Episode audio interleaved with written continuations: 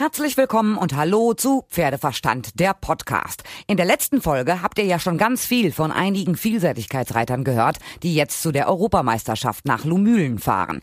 Wir dürfen ja bei unserer Heim-EM zwölf Paare an den Start bringen, darunter vier Reiter für die Mannschaft.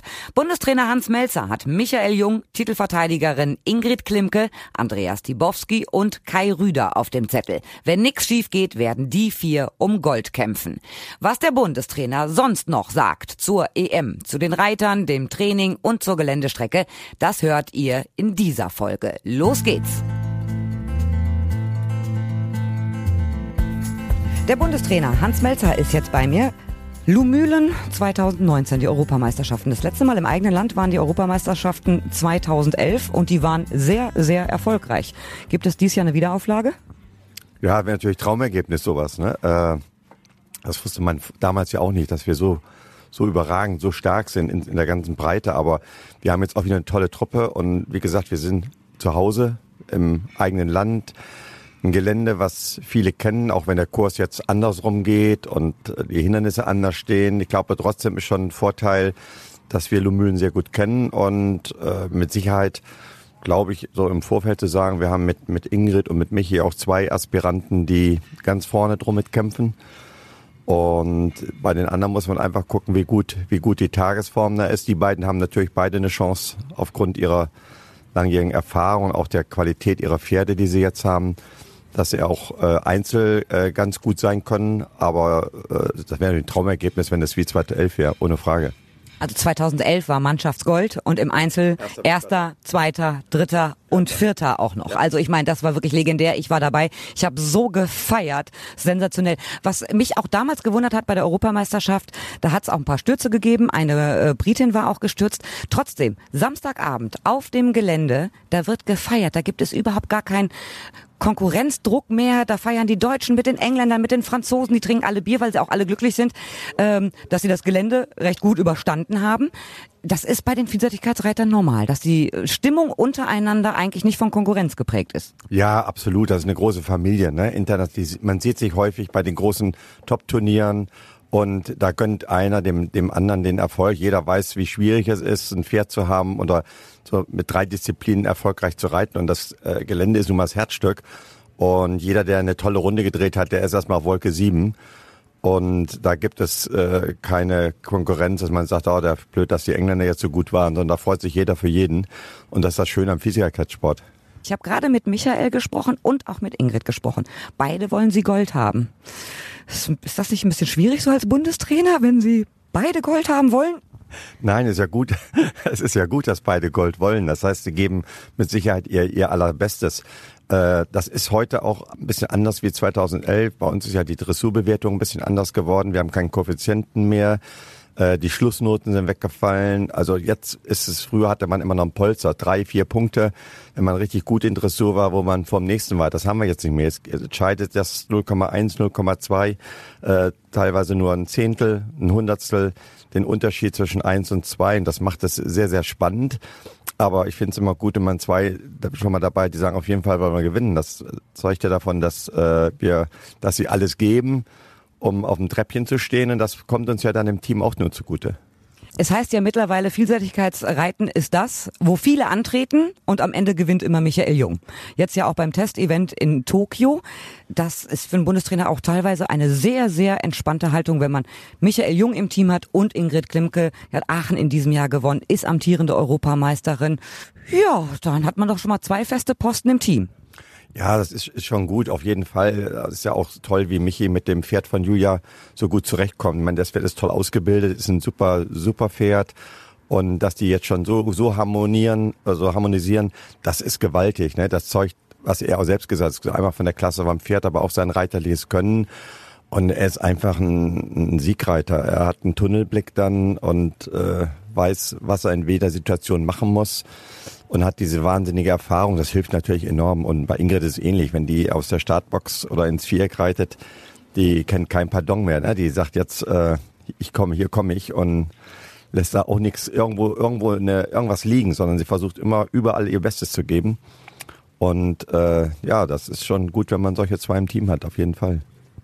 Kann man als Bundestrainer den beiden überhaupt noch irgendwas beibringen? Irgendeinen Tipp mitgeben? Die sind beide so routiniert, machen den Job seit Jahren mega erfolgreich. Oder stehen sie an einer Seite und sagen, ach, die beiden wissen, wie es läuft? Nein, mit Sicherheit wissen die, wie es läuft. Was immer, was schon interessant ist, dass wir uns sehr viel austauschen, gerade was Gelände anbelangt. Äh, welche Schwierigkeiten sind, wo man schnell reiten kann, wo man langsam reiten muss, worauf man achten muss. Da muss man immer auch äh, immer wieder ein bisschen dran erinnern, dass man nicht zu, zu leichtsinnig wird. Irgendwo man denkt, das geht immer. Äh, das nehmen sie auch immer sehr gut an und das ist immer das Tolle in, in, in unserem Team, ob das äh, die Andreas Dibowski, Ingrid oder Michi oder, oder Kai ist, wie die sich untereinander austauschen. Jeder seinen Aspekt, wenn mal Gelände abgegangen, was er noch gesehen hat, was er meint, was vielleicht wichtig ist. Äh, das, das ist toll. Da ist jede Prüfung neu und äh, nein, nein, also ohne Frage, die sind professionell genug, doch äh, sind sie immer froh, wenn da irgendwo noch eine Kleinigkeit ist, die man sieht, oder beim Abreiten Dressur das eine oder andere noch, wo man noch ein Pünktchen machen kann. Ähm, das nehmen sie immer gerne an und äh, das hilft dann auch. Es ist ja immer faszinierend bei dem Turnier in Lumülen, aber auch in Aachen, also die Vielseitigkeitsturniere in Deutschland. Das Publikum geht unfassbar mit. Die tragen die Reiter wirklich von einem Sprung zum nächsten. Kaum ist das Hindernis super absolviert, jubeln die Menschen, die tragen ja wirklich die Reiter durch den Parcours. Und gerade bei Ingrid und auch bei Michael, aber auch bei Debo, es sieht so oft aus, und dann Motto, das ist doch kein Sport, das sieht so leicht aus, so locker, wie die über diese schweren Hindernisse gehen, was taktisch ja auch manchmal nicht so ganz leicht zu reiten ist. Aber es sieht aus wie bei den, ja, ein bisschen lockeres Warm-up, kleines Ponyhopsen. Das ist aber genau die Kunst dabei. Mit, mit, mit Sicherheit ist das absolut die Kunst und äh, was wir immer, das machen wir jetzt auch im Trainingslager noch, was wir vor jedem großen Turnieren oder Championaten machen, nochmal Geländetraining. Äh, einfach so klassische Abfragungen, schmal, schräg, ins Wasser rein, im Wasser was springen, was nicht in der Richtung steht. Das übt man einfach nochmal. Aber wenn das, das ist dann auch wichtig, dass man das trainiert, damit das dann in der Prüfung abrufbar ist für die Pferde. Wenn man das nicht genug trainiert, äh, sind die Pferde auch. Man muss es einfach im Training, der Vorteil von gutem Training ist, dass man Sachen wiederholen kann, bis sie abrufbar sind, bis das Pferd selbst den Sprung sucht sozusagen. Und das machen wir immer sehr akribisch und das hilft dann auch, dass es, und so soll der Sport ja aussehen. Es soll nachher so aussehen, dass man sagt, äh, ist einfach nur schön. Äh, ist nicht gefährlich, sondern einfach nur tolles Reiten, schönes Reiten.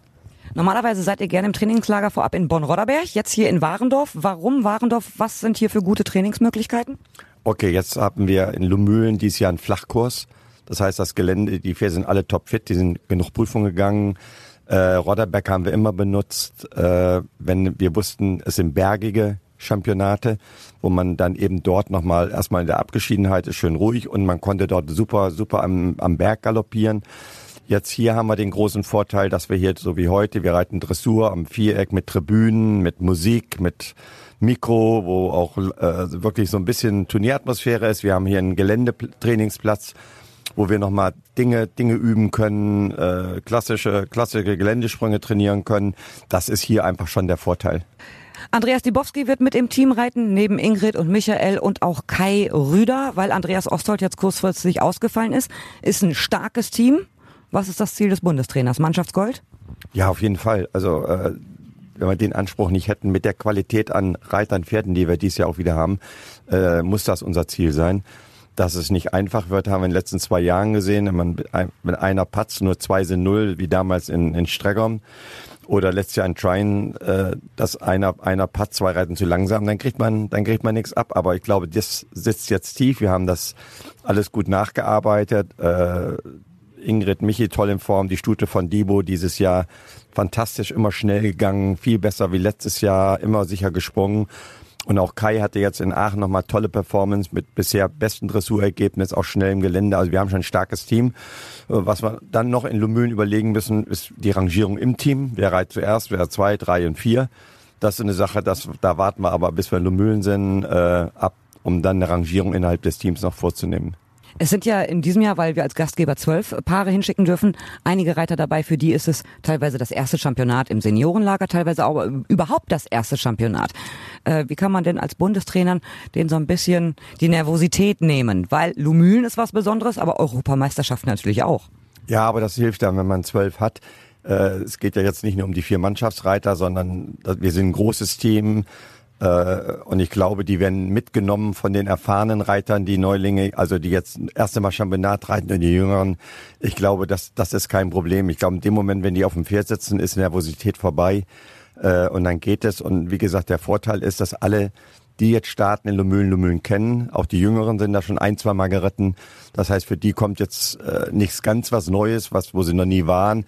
Das hilft schon enorm. Und was Sie eben gesagt haben, was natürlich toll ist, ist, sag mal, die Stimmung die Stimmung in Lumülen. Wir werden mit Sicherheit Wettervorsager ist gut, wahnsinnig viele Zuschauer haben und das hilft dann auch, wenn man dann durchs Gelände reitet und man wird so ein bisschen mit Applaus und Gejohle nach einem guten Absolvieren eines Sprunges durch die durch den Kurs getragen.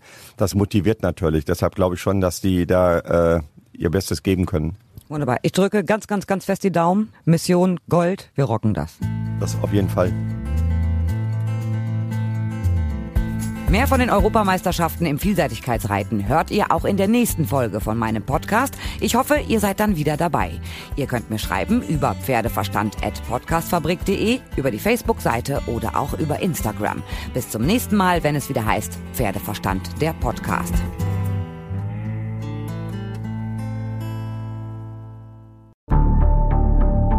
Wie lange kann ein Mörder sein dunkles Geheimnis bewahren? Wann bekommen die Angehörigen Gewissheit und die Opfer Gerechtigkeit? Jedes Jahr werden bei der Polizei rund 100.000 Menschen als vermisst gemeldet. Drei Prozent davon, also 3000 Menschen, bleiben länger als ein Jahr verschwunden. Einige werden nie wieder gesehen. Seit gut drei Jahren arbeitet die Polizei in NRW mit sogenannten Cold Case Units. Das sind Abteilungen, die wirklich nur damit beschäftigt sind, Mordfälle zu bearbeiten, die teilweise seit Jahrzehnten ungeklärt sind. Ich bin Mike Mattis, Radioredakteur und News Anchor und ich spreche mit Ermittlern über diese Fälle. In meinem Podcast Licht ins Dunkel, Cold Cases und ungeklärte Vermisstenfälle von hier beleuchten wir gemeinsam mit Profilern, Staatsanwälten und Mordermittlern Cold Cases und ungeklärte Vermisstenfälle aus ganz Deutschland. Immer in der Hoffnung, dass Angehörige endlich Gewissheit und die Opfer Gerechtigkeit bekommen. Licht ins Dunkel. Cold Cases und ungeklärte Vermisstenfälle von hier. Eine Produktion von Mike Mattis und der Podcastfabrik.